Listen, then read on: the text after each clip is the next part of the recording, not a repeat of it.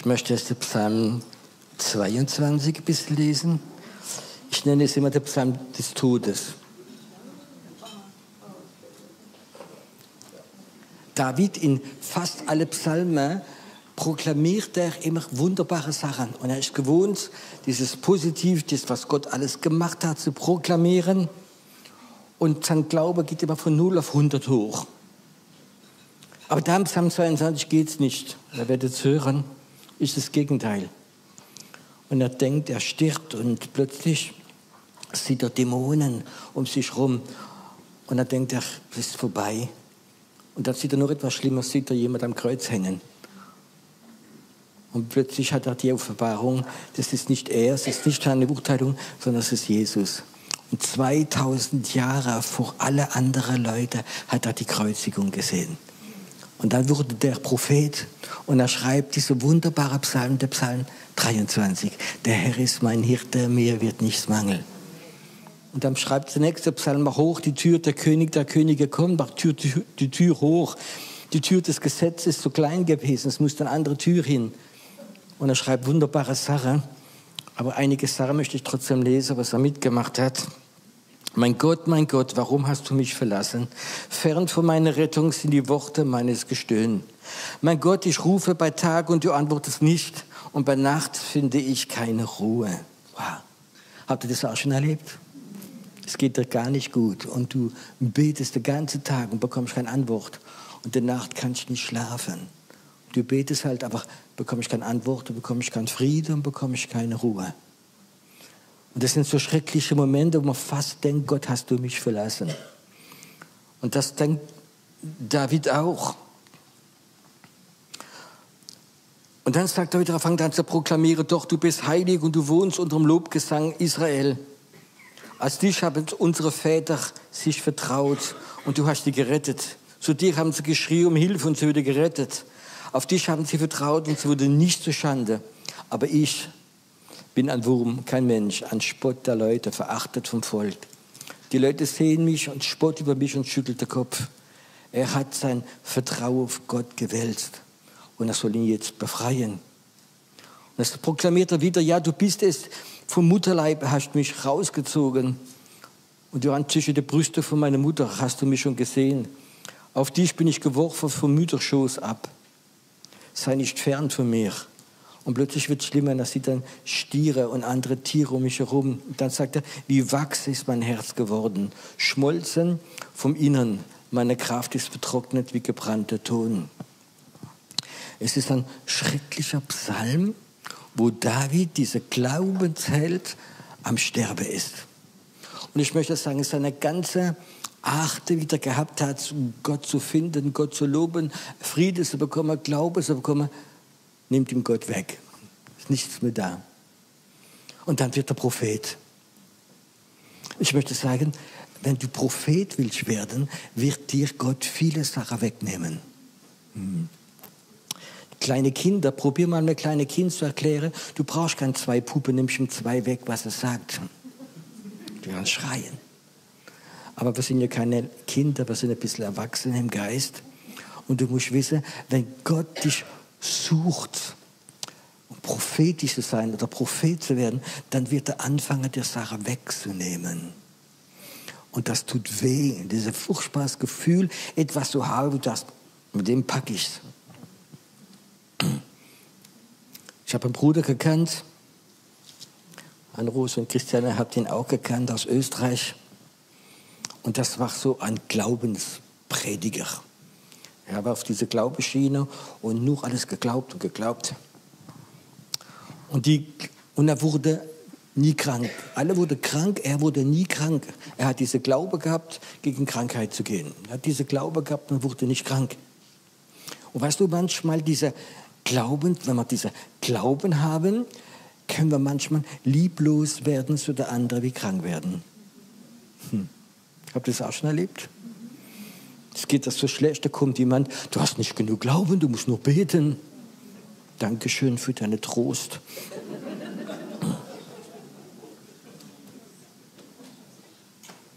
Und ich werde es nicht vergessen, ich habe da oben ein Treffen gehabt von Geschäftsleuten, und zwar einer dabei, war das erste Mal dabei, so ganz frisch.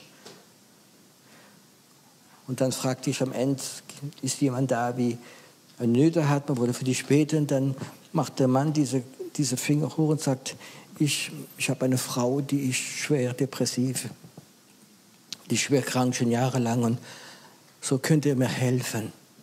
Und plötzlich steht dieser Bruder, dieser Glaubensbruder auf, vor dass ich Antwort geben konnte, sagte, du hast nicht genug Glauben, das ist schuld, dass deine Frau krank ist. Und ich sah diesen Mann an, wie da war, wie sein Herz erstmal aufgemacht hat. Und er macht plötzlich sein Herz wieder zu. Er ist gegangen und ist niemals mehr gekommen. War, es hat mir wehgetan, aber am anderen konnte man fast nicht bremsen. Und tatsächlich hat er das erlebt, ich auch 20 Jahre nie krank war. Und dann kommt er zu mir und sagt, ähm, ich komme gerade von Amerika zurück und habe dort ein Golfturnier gemacht. Und ich habe eine etwas bekommen, eine Hodenentzündung. Und ich gesagt, ich habe geschrien vor Schmerzen nächtelang. Ich konnte nicht mehr laufen. Ich habe gebetet, proklamiert. Und plötzlich hat er diese Vision bekommen, wo sein Glauben aufgehört hat, wo er plötzlich eine Vision bekommen hat, wie viele Leute er verletzt hat mit seinem Glauben. Verstehst du?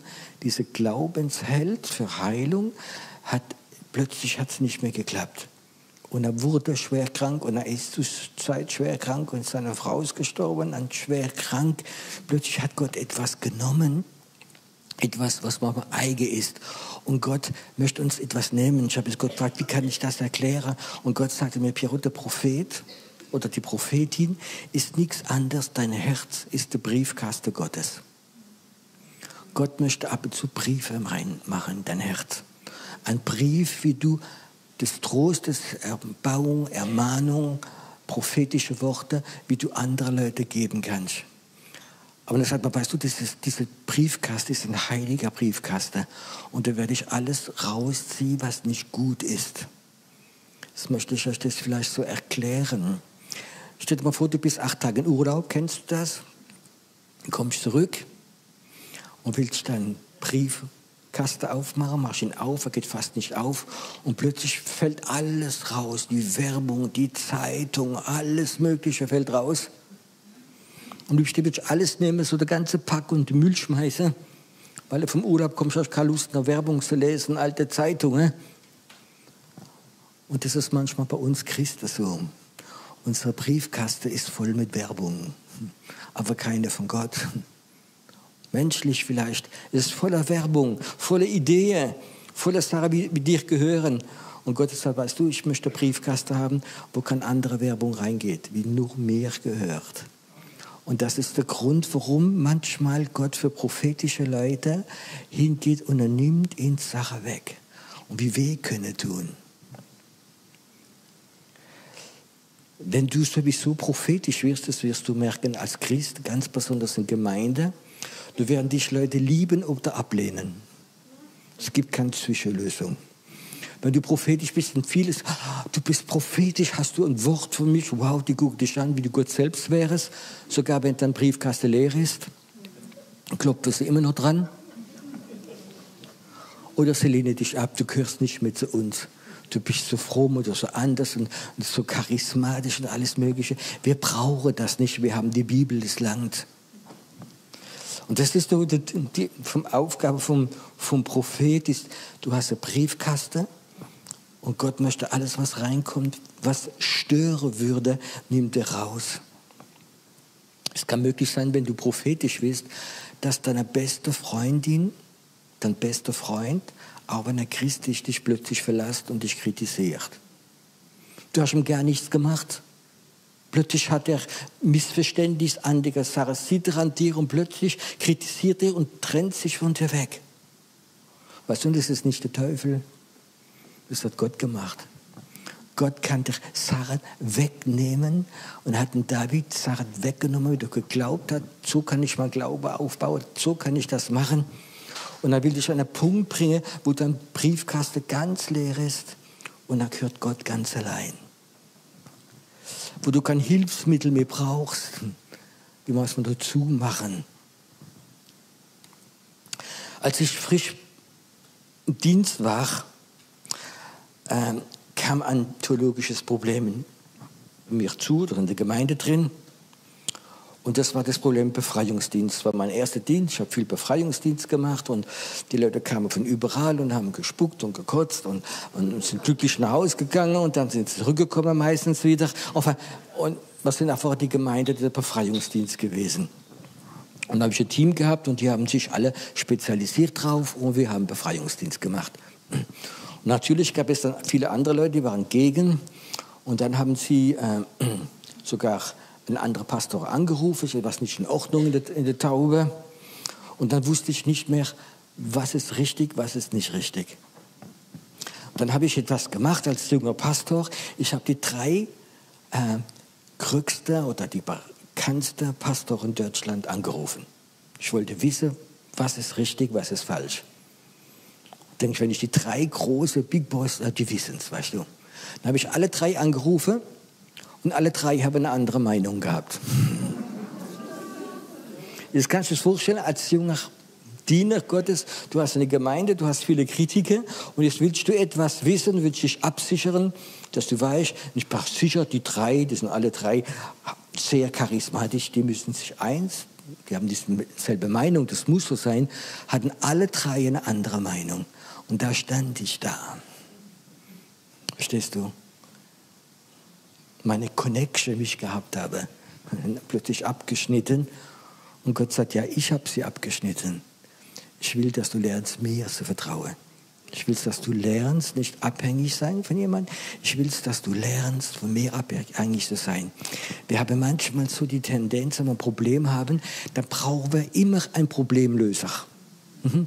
In dieser Gemeinde, im Pastor, im Seelsorger, im Prophet, den wir kennen, das ist der Problemlöser. Und wenn der dein Problem löst, denkst du, oh, jetzt kann ich weitergehen, ich habe einen Problemlöser. Aber Gott will dich sogar trennen vom Problemlöser. Plötzlich merkst du, dass der Problemlöser gar keine Schere mehr hat, um dich abzuschneiden. Was machst du dann? Dann lernst du wieder zu Gott ganz allein zu gehen.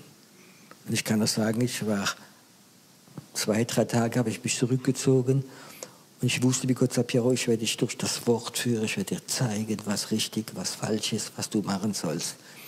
Und irgendwo habe ich gemerkt, ich muss, es ist gut, dass Gott das wegnimmt. Dass das, was dir manchmal Sicherheit gibt, was dir, ähm, ja, dir hilft, wie Gott sagt, ist eine Zeit, wo ich abschneide, wo du ganz allein bist, wo du lernst, äh, allein zu sein, wo dein Briefkasten nur noch da ist vor Gott, wie du was reinmacht. Es gibt Leute, die sind abhängig von Propheten. Verstehst du? Die rennen von Propheten zu Propheten, etwas zu bestätigen, was lang, schon lang Gott in dein Herz reingemacht hat. Aber du findest es nicht mehr, weil du so viel Müll drin hast, so viel Werbung, alte Zeitungen sind in deinem Herzen drin. Und ich glaube, es gibt so Zeiten, wo Gott sagt, ich möchte dir viele Sachen wegnehmen, rausholen. Und das ist ein furchtbares Gefühl, wenn du Sarah denkst, das habe ich gepackt. Diese Fehler werde ich nicht mehr machen. Kennt ihr das? Und solche tolle Predigt gehört. Jemand hat so toll gepredigt über nicht negativ rede und, und du bist daher, ich verspreche dir, ich werde nicht mehr negativ reden. Ich gebe dir das ab und ich, ich verspreche dir von ganzem Herzen. Eine halbe Stunde später erwische ich selbst wieder. Kennt ihr das? Und dann gibt es so Sachen, wie du denkst, du hast sie gepackt und Und dann wird das Gott, weißt du, das wegnehmen, dass du abhängig bist von ihm. Wenn du die Briefkaste hast in deinem Herzen drin, Gott würde Sachen einmachen, möchte dir Sachen wegmachen, wie es stören könnte. Wenn du Aufmerksamkeit brauchst von Leuten oder Anerkennung von Leuten brauchst. Das gibt dir Sicherheit, es gibt dir Glauben. Wenn, die Leute, wenn du was sagst und die Leute sagen ganz laut Halleluja. Es ist schrecklich, wenn jemand es nicht sagt. Ich weiß noch, ich war auf einer Konferenz, es war irgendwo, ich glaube, am Bodensee. Und der Leiter hat dann doch gesagt, diese prophetische Leute sollen aufstehen sollen vor Leute beten. Und dann sehe ich ein, ein Ehepaar, und Gott hat mir gesagt, er prophezei über sie, sie werden ein Kind bekommen. Und es war gerade das Problem sie hatten schon länger drauf gewartet und kein Kind bekommen. Und ich so mit dem Glaube gehe auf die Leute zu und sage, ich möchte für euch prophezeien, Gott hat mir was gezeigt, darf ich das? Ja. Und dann lege ich die Hände, Mann auf die Schulter, mache dann mal die Hand weg, sagt, das möchte ich nicht haben. Und ich sagte, warum? Sagt er, ja, da können Dämonen rüberspringen. Mhm.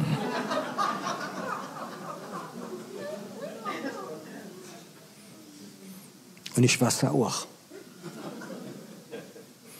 Ich habe gedacht, hat er das Buch von Rebecca Braun gelesen? Wahrscheinlich. Okay, wenn sie es nicht wollen, ist es okay. Tschüss, nächster gegangen. Und der Herr sagt, warum gehst du weg? Geh, geh zurück. Du kannst doch auch prophezeien ohne Hände auflegen.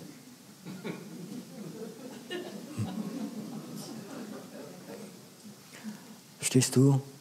Dann nimmt er diese, diese falschen Wertgefühle weg und du bist an diesem Punkt, und wo du hingehst, sagst, es tut mir leid, dass ich weggelaufen bin. Ich möchte sagen, nächstes Jahr um die Zeit wird er dein Kind haben. Ich habe die Leute dann drei Jahre später getroffen und gesagt, hey, ich bin zwei Jahre alt, guck mal. Aber du siehst so, wie schnell man hat so Angewohnheiten, so Hände auflegen, vielleicht noch im Geist beten. Nein, Gott hat gesagt, nein, dir das weg. Du musst nicht Anerkennung haben. Es gibt manche Leute, wenn du dann für sie betest, dann weinen die, manche zittern, uh, uh, uh. und man sagt, oh, danke, bist ein großer Prophet. Weißt du was? Und es ist nichts passiert. Die, bei denen ist es reingegangen, hier oder raus. Und andere Leute, wenn du für sie prophezeist, gucken sie dich ganz komisch an. Zu kritisch. Am liebsten mache ich dann dir ein Auge zu, weißt Und gehst weg. Früher habe ich gefragt, und was richtig? Aber der Blick hat gesagt, nee, da frage ich lieber nicht. Und bei dem hat es total getroffen und hat es umgesetzt und es hat gut getan.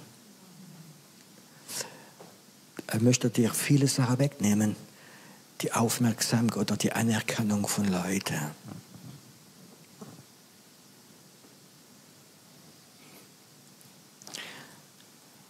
Ich habe Sachen erlebt. Ich erzähle euch nur mal eine Geschichte. Wir waren, glaube ich, noch in Sandhausen, waren am Anfang im Geiste singen und da war jemand da und da war ein ganz trockener Evangelikaler, möchte ich sagen, Anticharismatiker sogar. Das hat er gerade so ausgehalten.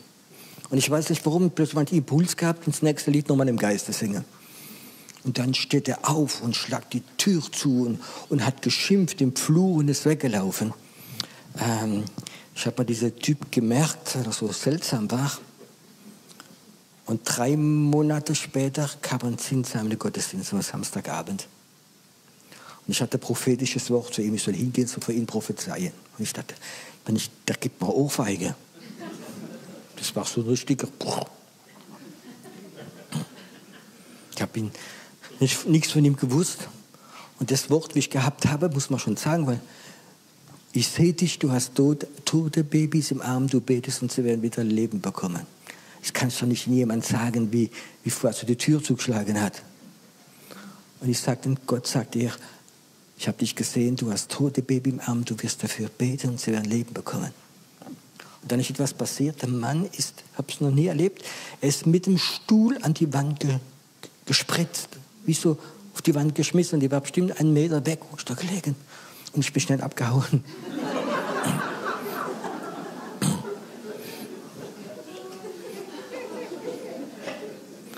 Ich dachte, das ist vielleicht so die Bestrafung Gottes, weil er nicht charismatisch war. aber er hat mich unter dem Auto abgefangen. Und dann erzählte er mir sein Leben. War schwer kriminell, war drogabhängig. Er war so Karate-Meister. Und er arbeitet im, im Totehaus in der Leichenhalle. Und er erzählt mir, hat sich bekehrt. Und öfters hat er diese schon tote Babys im Arm gehabt und hat gebetet. Und hat geweint. Weißt du, wenn du so ein Baby von sechs Monaten im Arm hast, wie gestorben ist, ein Herz oder weiß nicht was, aber dann hat gebetet und hat so gesagt, ich bin Gott, guck mal, ich halte es nicht aus. Und die Prophetie bei der Erweckung kommt, wird der tote Baby aufwecken. Ich kann das sagen, die Kraft Gottes hat in der, wenn die Wand propulsiert. Aber die erste Reaktion ist am liebsten, die, hoffentlich kommt dann niemals mehr in die Gemeinde.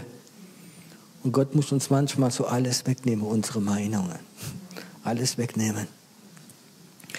Wegen dem habe ich gelernt, äh, schau nicht auf die Reaktion und auf die Sache von den Menschen. Und lasst mich nicht beeindrucken, wenn dann jemand schreit und, und der andere weint, der andere schüttelt sich und der andere guckt dich böse an und der andere findet dich komisch. Du bist ein Briefkaste Gottes und du holst diesen Brief raus und du gibst ihn den Leuten. Verstehst du? Im Alten Testament haben viele Propheten ihr Leben bezahlt damit. Verstehst du? Ein König gegangen, etwas gesagt und der König haut ihm den Kopf weg, geht auf ihn los. Und ich glaube, es ist etwas, das Gott uns wegnehmen will. So, was denken die Leute von dir? Bekommst du Aufmerksamkeit? Brauchst du das oder nicht? Und er nimmt uns ein Sache nach dem anderen weg, bis unser Briefkasten nur noch da ist für ihn.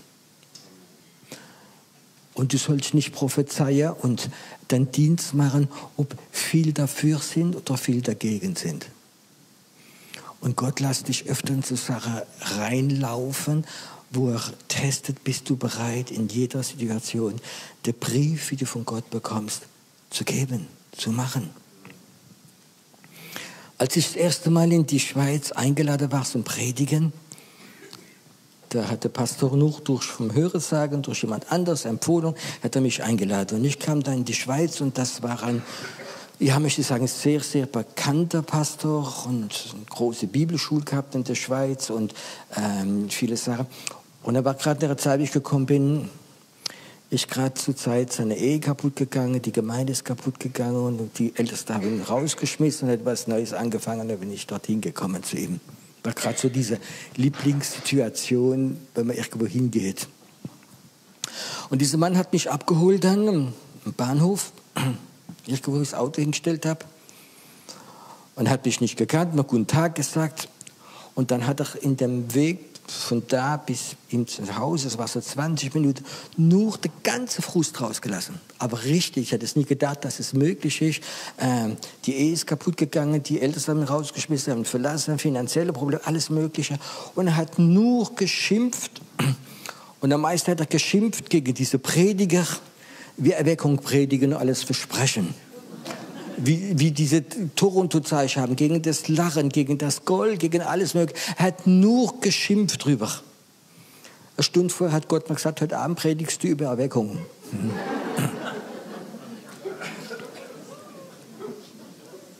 Ich bin so froh, dass er am Auto nicht gefragt hat, über was ich predige werde. Er war so beschäftigt, nur zu schimpfen, war total frustriert, er war am Boden. Ich komme dann in die Gemeinde, ich vergesse es nicht. Und äh, ich habe über, über Erweckung gepredigt, über Psalm 23. Er saß da und ich habe immer dahin geschaut. Weiß nicht warum. So. Und ich predigte über das Übernatürliche, über die Erweckung, was Gott machen möchte. Ich fange an zu beten und die Herrlichkeit Gottes kam. Da war ich noch die erste Frau, die nach vorne kam, hat die Bibel dabei gehabt und sagt, Pastor, was ist das? Man, während ich sie gepredigt habe, hat meine ganze Bibel sich gefüllt mit Gold. Richtige Goldstaub und so ein paar Goldpaillette drauf, die waren so groß, Bibel drauf. Ist das von Gott? Und ich sagte, fragen Sie am besten der Pastor. Und sie geht strack rüber zum Pastor. Er ist nach später mein guter Freund geworden geht drüber zum Pastor und sagt, Pastor, guck mal an. Und er nimmt das und ich spüre, wer, wer die Bibel anschaut, wie voller Gold ist und die Paillette. Ich sehe es, wie wieder total Gott ihn berührt. Ich sehe es. Es ist alles Mögliche. Der Gedanke, Gott, du hast das geschenkt in meine Gemeinde, wo ich wieder frisch anfange. Stehst du da drin? Ich guckte immer noch rüber und er sagte der Frau, ja, das ist von Gott. Und sie sagte, danke Pastor, ich habe keine Gemeinde, ich möchte zu dir kommen. Du?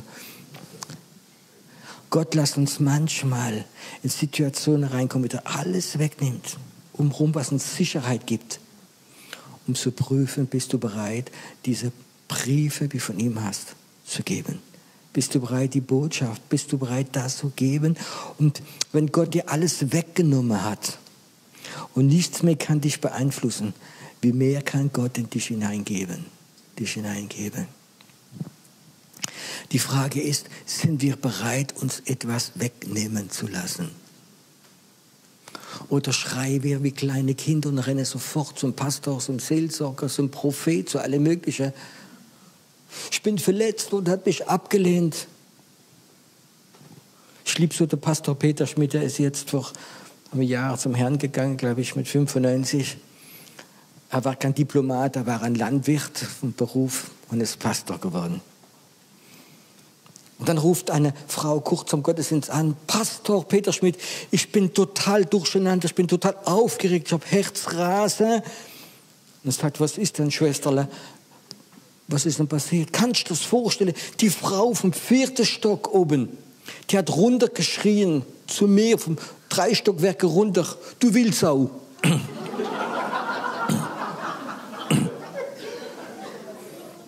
Weißt du, was er für Antwort gegeben hat?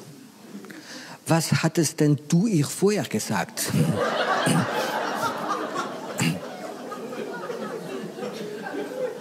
Weißt du, was sie gesagt hat? Ja, ich war nervös, weißt du.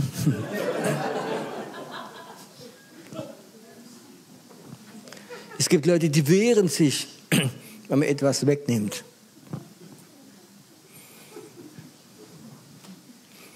Ich habe es erlebt, wo Pastor mir erzählt haben. Sie haben gemerkt, dass ihre Lobpreisleiter etwas stimmt nicht. Ist ausgebrannt und fängt dann wieder von Gott bekommen hat. Ich glaube, es wäre gut, wenn du mal ihm einen Monat Ruhe gibst, dass er in die Ruhe kommt, dass er nichts macht.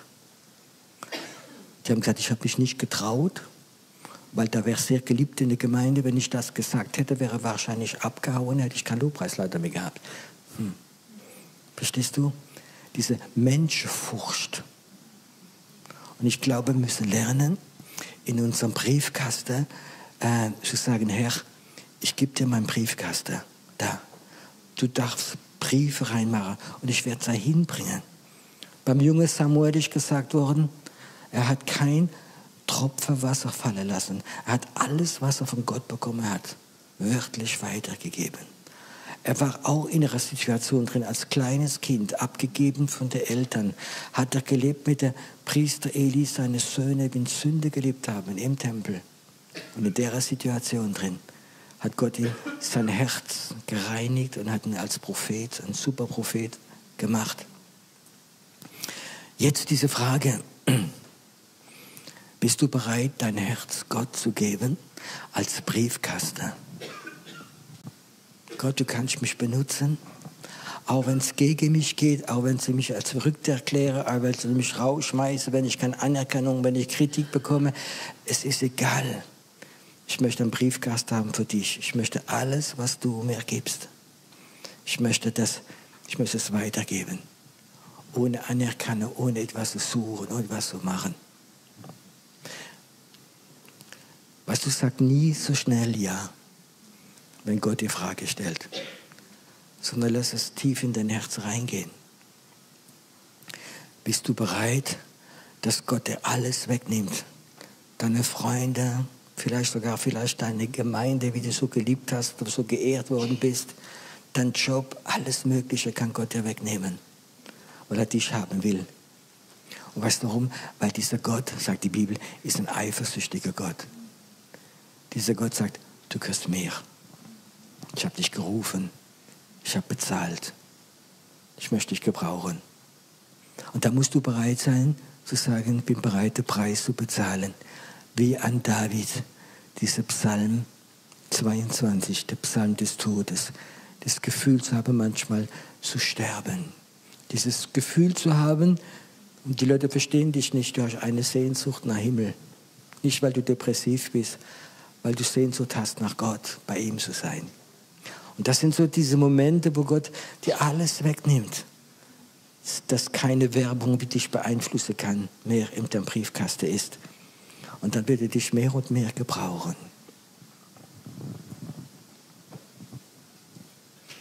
Ich habe den Eindruck heute Abend, dass Menschen da sind, wie gerade in diesem Prozess stehen. Du hast von Gott eine Gabe bekommen. In der Gemeinde wirst du gebraucht und Menschen fangen an, dich zu lieben. Gott sagt, es ist nur so ein Anfang gewesen. Ich möchte weitermachen, aber ich werde anfangen, dir viele Sachen wegzunehmen. Und ich glaube, heute Abend sind Menschen da, die sind in diesem Prozess drin. Und die haben nicht verstanden, dass Gott fähig ist, dir Sachen wegzunehmen, wie wehtun. Gott ist fähig, dir weh zu tun. Wer den Vater liebt, züchtigt er. Mich hat er sehr lieb. Manchmal spüre ich so. Aber ich glaube, es ist wichtig, weil ich möchte am Ende vom Leben sagen können, es hat wehgetan, aber es war gut. Auch gut für dein Reich, für alles Mögliche.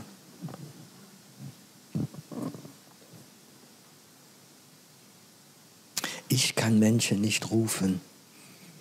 Ich kann Menschen nicht rufen, es sind prophetische. Aber ich weiß, dass Gott es macht. Ich weiß, dass der Heilige Geist es macht. Er sucht neue Briefkäste, weil wir leben in einer furchtbaren, bedrückenden Zeit, wo es Gott viele Briefkäste braucht. In Deutschland, in Schweiz, in Österreich, überall braucht er Briefkäste, um äh, Nöte zu lösen, Antworten zu geben. Rainer Bonke erzählte mal die Geschichte, er wäre in Afrika seine ersten Jahre. Dann hat er irgendwo mal Wasser getrunken, wo man nicht trinken darf. Und er wurde schwer krank und hatte über 40 Fieber, tagelang. Und da wurde es, sie haben alle von gebeten, es wird noch schlimmer. Und dann war er so am Ende. Und seine Frau war verzweifelt und sie dachte schon, jetzt ist es vorbei. Und er dachte selbst, er wird sterben, obwohl er kaum über 30 Jahre alt war. Und dann sagt er, hat eine Frau in der Nacht in Frankfurt von ihrer Gemeinde ist aufgewacht und hat ganz klar gesehen, bete für Reinhard, er braucht dich. Und ist in der Nacht aufgestanden und hat gebetet gegen diesen Geist des Todes, gegen Reinhard Bonke. Und sie hat so lange gebetet, bis er gespürt hat, jetzt ist er weggegangen. Und im selben Augenblick hat Gott ihn berührt und ist geheilt worden. Das war ein Briefkasten Gottes. Und die Frau war schuld, dass Millionen Menschen gerettet worden sind.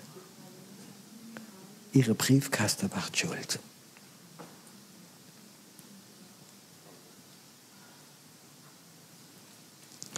Du musst nicht begabt sein. Du musst kein Held sein. Du musst nicht viel fünf Sprachen sprechen können, Doktortitel haben. Du musst dein Herz Gott geben, wenn er dich ruft, wenn du spürst, Gott, du rufst mich in mein Herz und du möchtest deine Botschaft da reinmachen. Ich möchte heute Abend, dass wir noch einen Moment haben, wo wir in der Gegenwart Gottes bleiben.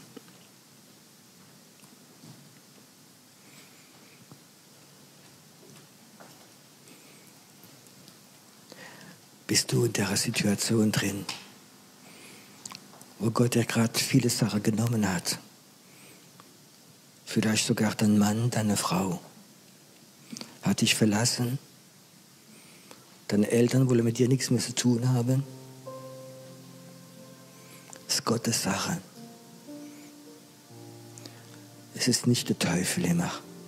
Gott kann dir, weil er eifersüchtig ist, alles, was dich bremst, wegnehmen. Alles. Du musst ihn nur zulassen. Und ich spüre im Geist, heute Abend sind Menschen da, die sind gerade in der Situation drin. Dass da etwas genommen worden, wie weh tut, wie du enttäuscht bist. Akzeptiere es. Es Gott tut dich vorbereiten für etwas.